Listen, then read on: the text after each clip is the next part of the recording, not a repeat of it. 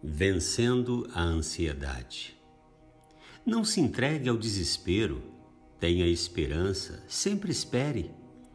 Levante os braços da fé contra o mar de problemas e sua postura deve pôr fim à angústia. Existe aquele que cuida de você e você o conhece. É Deus. Seus olhos estão fixos em você. O coração dele bate piedosamente pelo seu infortúnio. E a sua mão onipotente trará a ajuda que você precisa. As nuvens mais sombrias devem se dissipar em chuvas de misericórdia. A tristeza mais profunda dará lugar à manhã. Ele, se você fizer parte da sua família, irá fechar as feridas e curar o seu coração partido.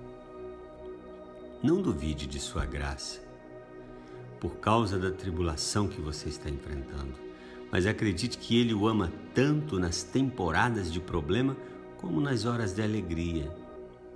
Que vida serena e tranquila você levará se deixar a provisão nas mãos de Deus, o Deus da providência. Com um pouco de azeite na botija e um punhado de farinha na panela, Elias sobreviveu à fome e você fará o mesmo.